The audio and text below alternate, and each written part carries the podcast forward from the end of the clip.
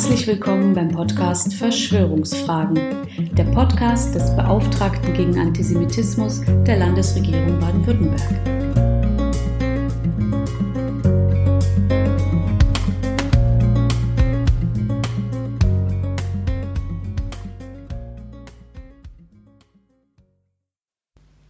Vor wenigen Tagen sprach der Virologe und Klartext-Preisträger Christian Drosten im Deutschlandradio davon, dass Verschwörungstheorie das falsche Wort für jene Erzählungen sei, die besser als Verschwörungsmythen bezeichnet werden müssten. Als erfahrenem Wissenschaftler stelle sich ihm, Zitat, diese Frage gar nicht, woran man das erkennen kann. Zitat Ende. Diese überaus erfreuliche Interviewminute auf dem Instagram-Account vom Deutschlandfunk vom 11. Dezember erinnerte mich an Fragen von Leserinnen und Hörern zu Karl Popper. Einigen war zu Recht aufgefallen, dass ich immer wieder in den höchsten Tönen von diesem Erkenntnistheoretiker sprach, ausgerechnet aber in meiner Kritik am Platonismus nicht Poppers offene Gesellschaft, sondern Blumenberg angeführt hatte. Ich hatte damals versprochen, einmal eine Podcast-Folge speziell zu Popper zu machen. Und dieses Versprechen löse ich hiermit ein. Denn ich halte den großen Liberalen persönlich für den bedeutendsten Philosophen des 20. Jahrhunderts und beobachte, dass jeder Liberalismus ohne Popper in Dualismus, Verschwörungsglauben und schließlich Antisemitismus zurückzufallen droht. Ich habe jedoch auch gelernt, dass wir Popper nur dann ernst nehmen, wenn wir auch ihn an sich selbst messen.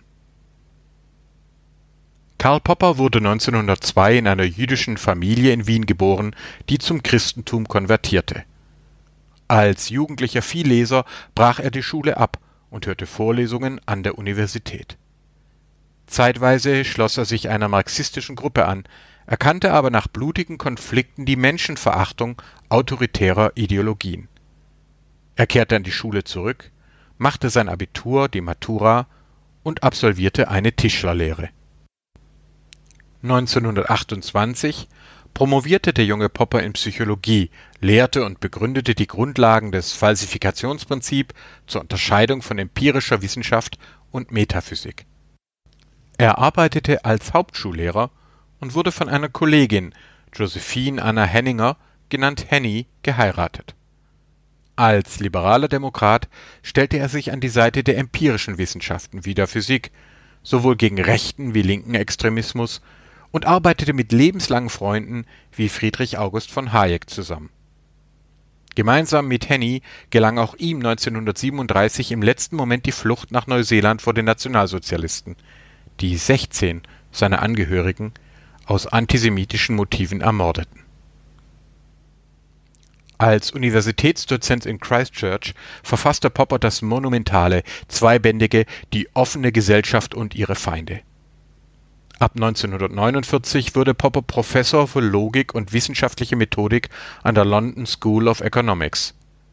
Zu seinen bekanntesten Schülern gehörte der Holocaust-Überlebende und spätere Milliardär George Soros, der seine Stiftung nach Poppers Werk Open Society Foundation nannte ein erheblicher Teil des heutigen Antisemitismus wendet sich direkt gegen Soros und die Entdeckungen Poppers. Dieser wurde 1965 von Queen Elizabeth II. zum Ritter geschlagen und starb 1994, neun Jahre nach seiner Frau, im Alter von 92 Jahren in England. Lady und Sir Popper teilen sich ein Ehrengrab auf dem Leinzer Friedhof in Wien.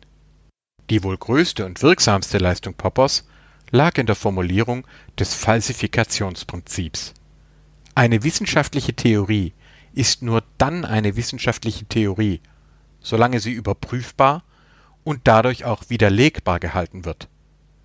Genau dadurch lässt sich empirische Wissenschaft von anderen Erzählformen abgrenzen. Und aus genau diesen Gründen konnte Popper bereits direkt nach dem Zweiten Weltkrieg vor der Gefahr sogenannter Verschwörungstheorien warnen, die er als Aberglaube erkannte. Weil er auch hierbei Recht bekam, kämpfe ich mit immer mehr anderen um den präziseren Begriff der Verschwörungsmythen, englisch Conspiracy Myth. Wer beispielsweise von antisemitischen Verschwörungstheorien spricht, hebt bizarre, judenfeindliche Verschwörungsvorwürfe leichtfertig auf eine Stufe mit ernsthaften Forschungen, etwa in den Bereichen der physikalischen Relativitätstheorien oder der Evolutionstheorie. Entsprechend lieben es Verschwörungsgläubige, sich selbst als Verschwörungstheoretiker zu adeln und unwahr zu verbreiten, dieser Begriff sei nach der Ermordung von US-Präsident Kennedy durch die CIA auch den deutschen Medien vorgeschrieben worden. In Folge 10 dieses Podcasts wurde dieser Verschwörungsmythos bereits aufgeklärt. Doch Popper war auch alles andere als ein stumpfer Reduktionist oder Körper-Geist-Dualist. Stattdessen entwickelte er eine Drei-Welten-Theorie, nach der wir als Menschen erstens in der physischen Welt leben, darüber aber zweitens eine eigene Welt individueller, bewusster Wahrnehmungen aufspannen, die wiederum mit der dritten Welt geistiger und kultureller Entdeckungen wie Symbolen, Schriften, Theorien und Formeln interagiert. Als Beispiel nannte Popper hierzu die Primzahlen, die sich gerade nicht nach menschlichen Wünschen richten, sondern entdeckt wurden und werden die Welt ist nicht rational, schrieb Popper und fuhr fort, es ist aber die Aufgabe der Wissenschaft, sie zu rationalisieren. Denn ein unkritischer Rationalismus kann behaupten, dass die Welt rational sei und dass es die Aufgabe der Wissenschaft sei, diese Rationalität zu entdecken, während ein Irrationalist geltend machen wird, dass die Welt, die im Kern irrational ist, erfahren und ausgeschöpft werden sollte durch unsere Gefühle und Leidenschaften oder durch unsere intellektuelle Intuition, nicht aber durch wissenschaftliche Methoden. Im Gegensatz dazu wird der pragmatische Rationalismus anerkennen, dass die Welt nicht rational ist. Er wird aber verlangen, dass wir sie so weit wie möglich der Vernunft unterwerfen. Dazu zitierte Popper Rudolf Carnap. Es ist die Gesinnung, die überall auf Klarheit geht, und doch dabei die nie durchschaubare Verflechtung des Lebens anerkennt. Nach meiner Erfahrung sind viele Kolleginnen und Kollegen völlig verschiedener Disziplinen beeindruckt, wenn sie diese Definition Poppers das erste Mal lesen oder hören. Für mich persönlich kann ich sagen, nirgendwo habe ich meine täglichen Erfahrungen und Herausforderungen als Religionswissenschaftler am Beginn des 21. Jahrhunderts besser wiedergefunden als in dieser Definition des pragmatischen Rationalismus. In Poppers umfangreichem Werk finden sich darüber hinaus viele weitere Schätze, wie seine liberale Betrachtung der Philosophie. Darin wandte er sich scharf gegen eine abgehobene Berufsphilosophie und betonte wörtlich, dass alle Menschen Philosophen sind, wenn auch manche mehr als andere nach seiner Auffassung bildete die Erkenntnistheorie das Kernstück der Philosophie, und zwar der unkritischen populären Philosophie des Alltagsverstandes wie auch der akademischen Philosophie. Hier entscheide sich für alle Menschen, welche Haltung gegenüber dem Leben und dem Tod sie einnehmen. So rühmte Popper Sokrates, wies aber Platon scharf zurück, stellte sich zum Liberalismus, aber gegen Nationalsozialismus und Marxismus. Für Popper gibt es nicht nur Gutes, sondern auch gefährliches Philosophieren samt Abstürzen in den Antisemitismus, wie etwa bei dem im Podcast ebenfalls bereits thematisierten Martin Heidegger. In Die offene Gesellschaft und ihre Feinde wandte sich Karl Popper in Band 1 gegen Platonismus und Nationalsozialismus, in Band 2 gegen die falschen Propheten Hegel und Marx. Und ich teile die Auffassung von Bruno Heidelberger, dass die Studien der Frankfurter Schule und Karl Poppers Die offene Gesellschaft bei der Überwindung von Verschwörungsmythen im 20. Jahrhundert eine große Rolle gespielt haben. Allerdings teile ich auch die Kritik von Thomas Schölderle, dass Popper gerade in seinem Platon-Band die selbstgelegte Messlatte deutlich gerissen habe. Um Hitler zu treffen, wählte Popper den alten Griechen Platon und er erkannte meines Erachtens zu Recht, dass der Platonismus immer wieder anfällig war für Varianten vermeintlich ewiger und verborgener Wahrheiten, für Gnosis und Wissenschaftsfeindlichkeit, für Verschwörungsmythen, Rassismus und dann auch Antisemitismus. Allerdings beging Popper dabei genau den Fehler, den er Platon vorwarf. Er entwarf einen vermeintlich ewigen, gar nicht anders auslegbaren, sozusagen platonischen Platon. Dazu zitierte Popper oft einseitig aus Platons Dialogen, projizierte neuzeitliche Begriffe wie Rasse oder sogar Konzentrationslager in die antiken Schriften zurück und überging ausgerechnet Platons erkenntnistheoretisches Hauptstück, das Höhlengleichnis. Noch einmal, auch ich halte den Platonismus für anfällig und habe ihn auch öffentlich in der vielbeachteten Kass-Studie für Freiheit und Antisemitismus als die problematische Grundströmung hinter Teilen der Anthroposophie und Abspaltungen des Pietismus identifiziert, aus denen die zunächst süddeutsche Verschwörungsbewegung der sogenannten Querdenker entstand. Allerdings ist es eine Sache, festzustellen, dass die Auslegungen des Platonismus für Verschwörungsmythen missbraucht werden oder zu behaupten, dass dies notwendig so sein müsste. Als Zeugin einer fairen Verteidigung rufe ich zum Beispiel die große Schweizer Philosophin Jeanne Hersch auf, die in Das philosophische Staunen von 1981 einen ganz anderen Platon vorstellte. So rühmte sie, Platons Höhlengleichnis sei der berühmteste und schönste seiner Mythen. Auch wenn ich ihr im Verschweigen von Platons Gauklern im Höhlengleichnis nicht folgen würde, konnte Hersch zu Recht auf die erkenntnistheoretische Demut des Philosophen verweisen. Platon schreibt das Gleichnis seinem Lehrer Sokrates zu, der darin wiederum einräumt, dazu selbst noch kein gesichertes Wissen zu besitzen. So wird der Philosoph bei Hersch ganz anders als bei Popper zu einem großen Wegbereiter der offenen Erkenntnissuche, ja der Naturwissenschaft selbst. Hier ist zu beobachten, dass es bei jedem Text notwendig zu völlig unterschiedlichen Lesarten kommt. Platon lässt sich ebenso vielschichtig lesen und deuten wie andere religiöse und philosophische Werke der oft sogenannten Achsenzeit des ersten Jahrtausends vor Christus. Die in Folge 33 gewürdigte Auslegungskunst, die Hermeneutik, basiert auf Vielfalt und bringt Vielfalt hervor. Und niemals, wirklich niemals sollten wir Extremisten den Gefallen tun, sie als die einzigen legitimen Erben eines antiken Textes der Religion oder Philosophie anzuerkennen. Wir verstehen Poppers Platon-Buch besser, wenn wir auch die Umstände seiner Entstehung betrachten. Es entstand, wie Popper 1942 selbst aus Neuseeland an den bereits erwähnten Carnap schrieb, als Kriegsbeitrag zum besseren Verständnis des Faschismus und seiner Gefahren. Gemeinsam mit seiner ihn unterstützenden Frau ging Popper an die finanziellen und auch körperlichen Grenzen, um diese Abrechnung fertigzustellen.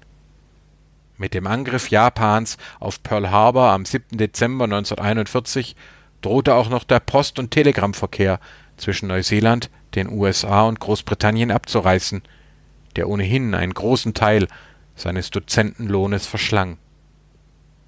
Am 29. Juni 1943 schrieb Popper einem Freund Ich habe so viel für Telegramme ausgegeben, dass wir unsere Schulden nicht mehr bezahlen können. Ich wage es nicht, in der Universitätskantine zu essen, und wir wagen es nicht, ein Feuer anzumachen. Einem anderen Freund berichtete er von Depressionen und Zahnausfall. Seine Frau Henny schrieb im Juli 1943 In den letzten drei oder vier Monaten befand er sich in einem Zustand fast völliger Erschöpfung. Er wollte nicht ins Bett gehen, weil er nicht schlafen konnte. Einige Male bekam ich furchtbare Angst, weil er plötzlich auf einem Auge nichts mehr sehen konnte. Aber er saß da und schrieb immer weiter, und ich tippte und tippte es immer wieder mehrere hundert Mal. Als das Buch dann endlich fertig war, gingen wir an die See und aßen so viel Eis, wie wir wollten. Ich zitiere dies so ausführlich, um zu zeigen, dass auch geistige Arbeit nicht immer das leichte Geschäft ist als dass es von Ignoranten oft hingestellt wird. Popper war ein großer, in meinen Augen sogar der bedeutendste Philosoph des 20. Jahrhunderts, aber auch er war ein Mensch in seiner Zeit, auch er kannte Emotionen und schrieb ein Buch als Kriegsbeitrag, das immer noch bedeutend, aber nicht fehlerfrei zu nennen ist. Erst Hans Blumenberg sollte es im Arbeit am Mythos von 1979, im Höhlenausgänge von 1989 und ihm erst 2020, lange nach seinem Tod erschienenen Realität und Realismus gelingen, die tiefe, Vielfalt und auch Gefahr von Platons Höhlenmythos und Erkenntnistheorie auszuloten. Deswegen habe ich mich in der Kritik am Platonismus auf ihn statt auf Popper gestützt. Und deswegen bin ich immer noch dankbar und bewegt, dass dies mehreren aufmerksamen Leserinnen und Hörern aufgefallen ist. Denn neben all dem Geschrei von QAnon-Kultisten, Antisemiten und anderen Verschwörungsgläubigen gibt es offensichtlich auch sehr viel mehr ehrlich philosophisch Interessierte. Dass wir alle Philosophen sind, sein müssten, diese Aussage Poppers finde ich bei vielen von ihnen immer wieder bestätigt. Warum also sollte uns Popper zu Beginn des 21. Jahrhunderts noch interessieren? Nun, ich habe leider fast täglich mit Menschen zu tun, die sich als liberal, freiheitlich oder libertär verstehen, aber Popper ignoriert und sich zu Verschwörungsgläubigen zurückentwickelt haben. Sie sind der völlig unhistorischen Auffassung, dass es in einer nicht näher bestimmten paradiesischen Vorzeit einmal einen absoluten Markt und ein absolutes Geld gegeben habe, die dann durch eine staatlich-religiöse Verschwörung korrumpiert worden seien. So erhob der Finanzverwalter Max Otte schon im Mai bei der inzwischen vom Verfassungsschutz beobachteten Querdenkengruppe in Stuttgart den Vorwurf, Zitat, Corona und Bargeldabschaffung sind zwei Seiten einer Medaille. Das sind Geschäftsmodelle. Da stehen finanzstarke Lobbys dahinter. Da stehen auch leider viele Politiker dahinter. Da steht eine ganz starke Kräfte dahinter. Zitat Ende. Ich halte diesen geldbezogenen Verschwörungsvorwurf in Verbindung mit einer Pandemie für verantwortungslos und habe dies unter anderem im ZDF Morgenmagazin auch so angesprochen. Auch der Degussa-Mitarbeiter und libertäre Intellektuelle Thorsten Polleit formulierte noch 2019 in Mit Geld zur Weltherrschaft gegen jede historische Erkenntnis Das Geld ist spontan im freien Markt ohne Dazutun eines Staates entstanden. Dagegen richte sich, so Polleit, aber eine Weltverschwörung des Kulturmarxismus und politischen Globalismus, die nicht nur von der politischen Linken betrieben werde. Laut Polleit hätten sich hinter diese Weltverschwörung, Zitat, viele Interessen versammelt, die teilweise ganz unterschiedliche Zwecke zu verfolgen scheinen, Befürworter des Wohlfahrtsstaates, soziale Marktwirtschaftler, Interventionisten, Antikapitalisten, christliche Sozialisten, Staatssozialisten, Syndikalisten, Kulturmarxisten, Umweltaktivisten und Ökologisten, politische Globalisten, Keynesianer und wie sie alle heißen. Zitat Ende. Schon sind wir mitten im dualistischen Mythos des ewigen Kampfes zwischen Gut gleich Markt und Böse gleich Staat. In den Worten Polleits es handelt sich hier im Grunde um nichts anderes als um das Bestreben, eine Einheitszivilisation zu schaffen, bei der sich sogleich das biblische Bild des Turmbaus zu Babel einstellt. Die Menschen versuchten schon einmal, die eine Welt zu schaffen durch die Macht des eigenen Könnens. Doch Gott verhinderte das. Mit empirisch überprüfbarer Ökonomie haben diese Ausführungen nicht mehr viel zu tun. Und bei Polleits Degussa-Kollegen Markus Krall ist dann über die vermeintliche Weltverschwörung hinaus schon die deutsch-jüdische Frankfurter Schule von Deutschland beherrschendem Einfluss und wörtlich böser Essenz.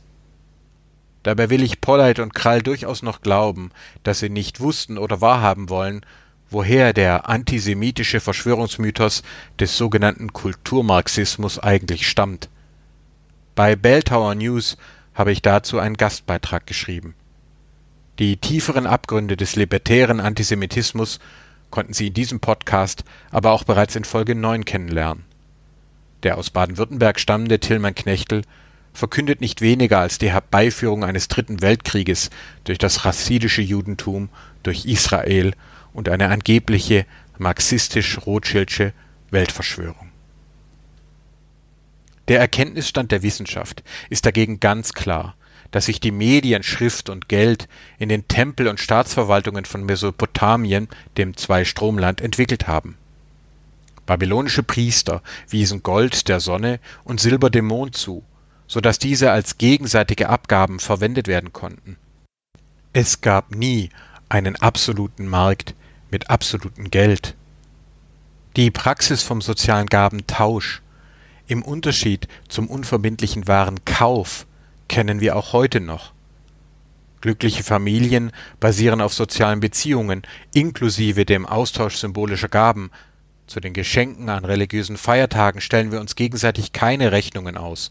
Hochzeitsringe werden nicht als Waren verrechnet. Zu Freunden bringen wir, hoffentlich wieder bald nach der Pandemie, etwa Süßigkeiten und Wein zum gemeinsamen Verzehr mit, keinesfalls aber Beutel abgezählter Münzen. Im Gabentausch geht es sozial darum, was wir einander schuldig sind. Erst im wahren Kauf, was wir einander abstrakt schulden. Von den antiken Großreichen aus evolvieren die Medien Schrift und Geld. Nach dem babylonischen Exil finden wir den religiösen Shekel HaKodesh auch in der semitisch alphabetisierten Bibel mit Verweis auf den Tempel in Jerusalem. Umtempelt des noch griechisch, japhethitisch geprägten Kleinasien tauchen dagegen Obolai, wörtlich Bratspießmünzen auf, wegen denen wir auch heute noch vom Obolus als Pflichtabgabe sprechen. Der Stier wird zum obersten Gabentauschgut und Münzstandard, weswegen bis heute zwei Hörnerstriche die Euro, Dollar, Pfund, Yuan und viele weitere Währungen zieren und der mit ihnen aufwärts stoßende Stier den Bullenmarkt verkörpert Daneben treten griechische und römische Herrschermünzen, weswegen der Rabbi Jesus mit dem Hochhalten einer Münze sagen kann, Gebt dem Kaiser, was des Kaisers ist, und Gott, was Gottes ist. Wer Freude an heutiger Numismatik, Münzkunde hat, schaue sich unter diesen Aspekten gerne einmal die Evolution der Euromünzen des Vatikanstaates seit der Euro-Einführung an die Geschichte des Geldes und die späte Entstehung von Warenkaufmärkten mit zuletzt papiernem und zunehmend digitalen Geld ist heute also gut erforscht und benötigt keine Verschwörungsmythen. Selbstverständlich kann und soll man jeden Aspekt der historischen Forschung hinterfragen, kritisieren und verbessern. Doch wer sich gegen alle Erkenntnisse hinter dem Mythos eines absoluten Urmarktes und Urgeldes verschanzt, steigt ins gleiche Boot wie antiwissenschaftliche Kreationisten und andere Verschwörungsgläubige. Ich kann für mich in Anspruch nehmen, es länger in der Friedrich August von Hayek Gesellschaft ausgehalten zu haben als Christian Lindner. Aber wenn zum Beispiel Oliver Janich für sein bizarres Verschwörungsbuch Das Kapitalismuskomplott noch eine Empfehlung der Gesellschaftsspitze erhält, endet auch bei mir jedes liberale Verständnis. Schon hier formulierte der inzwischen völlig in den Antisemitismus abgestürzte frühere Finanzjournalist Janich zum Beispiel Zitat Unser Zentralbanksystem ist das größte Verbrechen der Menschheitsgeschichte. Zitat Ende. Wem dazu nichts auf oder einfällt, will aus der realen Geschichte der Menschheit offensichtlich gar nichts mehr lernen. Entsprechend betonte auch Sir Popper im schon biblischen Alter von 90 Jahren im Vorwort zur siebten, aktuellen Auflage seiner Offenen Gesellschaft, dass das Problem des Rechtsstaats das Allerwichtigste sei. Denn der freie Markt benötigt den Schutz eines rechtlichen Rahmens. Auch dort, wo Geld einmal eingeführt ist, spiele der Rechtsstaat eine wichtige Rolle, da er das Geld in den Verkehr bringt auch sein Schüler George Soros warnte davor, dass sich weite Teile der vermeintlich liberalen Lehrbuchökonomie weit von den Standards empirischer Forschung entfernt hätten. Zitat Die Theorie der rationalen Entscheidung und die Effizienzmarkthypothese sind genauso pseudowissenschaftlich wie die Theorien von Marx und Freud. Zitat Ende. An den Finanzmärkten habe er, Soros, mit dem auf dem Popperschen Ansatz der Falsifikation aufbauenden Konzept der Reflexivität viel mehr Erfolg gehabt als mit den schon damals überholten Gleichgewichtsmodellen marktfundamentalistischer Ökonomen. Einen Teil der oft antisemitischen Wut, die der Holocaust-Überlebende und Milliardär George Soros bis heute auf sich zieht, führt er augenzwinkernd auf den Umstand zurück, dass der Poppersche Ansatz auch bei ihm eben viel erfolgreicher war als die gängigen Lehrbuchmodelle. Auch Untersuchungen in deutschen Medien zu den Renditen sogenannter Crash-Propheten, die Edelmetalle und Finanzanlagen anpreisen, kamen immer wieder zu dem gleichen Ergebnis. Reale Märkte versteht man ohne Weltverschwörungserzählungen besser. Dass sich eine ganze Reihe Popper ignorierende Ökonomen und Finanzwissenschaftler an der Gründung rechtspopulistischer Parteien betätigten oder gar auf Querdenken-Demonstrationen Verschwörungsvorwürfe erhoben, vermag er nicht mehr sonderlich zu überraschen. Und so wirkt es schon beinahe prophetisch, auch im Hinblick auf die heutige Covid-19-Pandemie, wenn Ludwig von Mises schon 1927 in seinem großen Liberalismusbuch warnt, Zitat, wenn jemand seinem Arzte, der ihm vernünftige, das heißt hygienische Lebensweise empfiehlt, zur Antwort gibt, ich weiß, dass Ihre Ratschläge vernünftig sind, meine Gefühle verbieten es mir aber, sie zu befolgen, ich will eben, mag es auch unvernünftig sein, gerade das tun, was meiner Gesundheit schädlich ist, dann wird es wohl kaum jemand geben, der dem Lob spenden wird. Zitat Ende.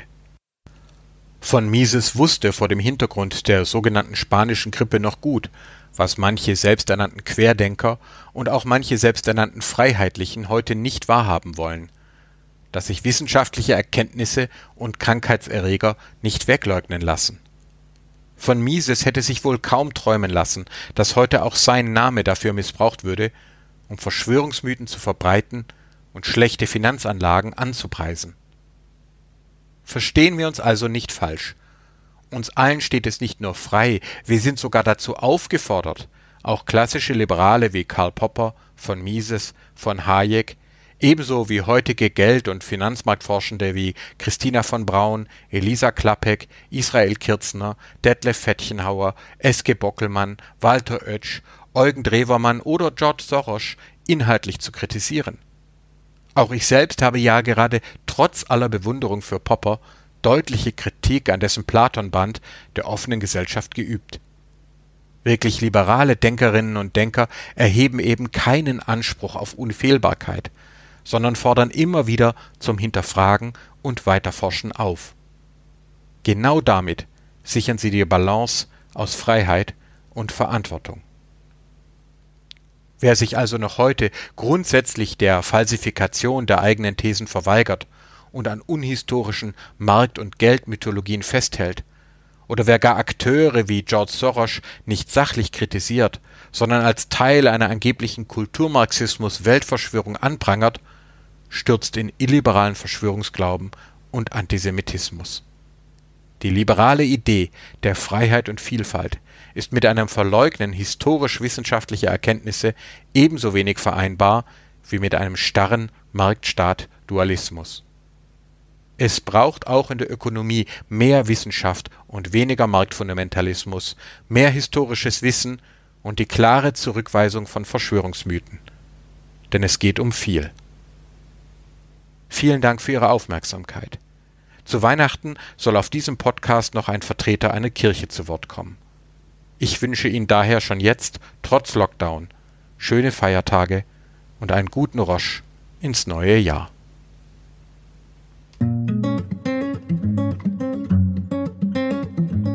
Haben Sie Fragen, Anregungen oder Ideen für weitere Themen? Dann schreiben Sie uns gerne unter beauftragter-gegen-antisemitismus.stm.bwl.de.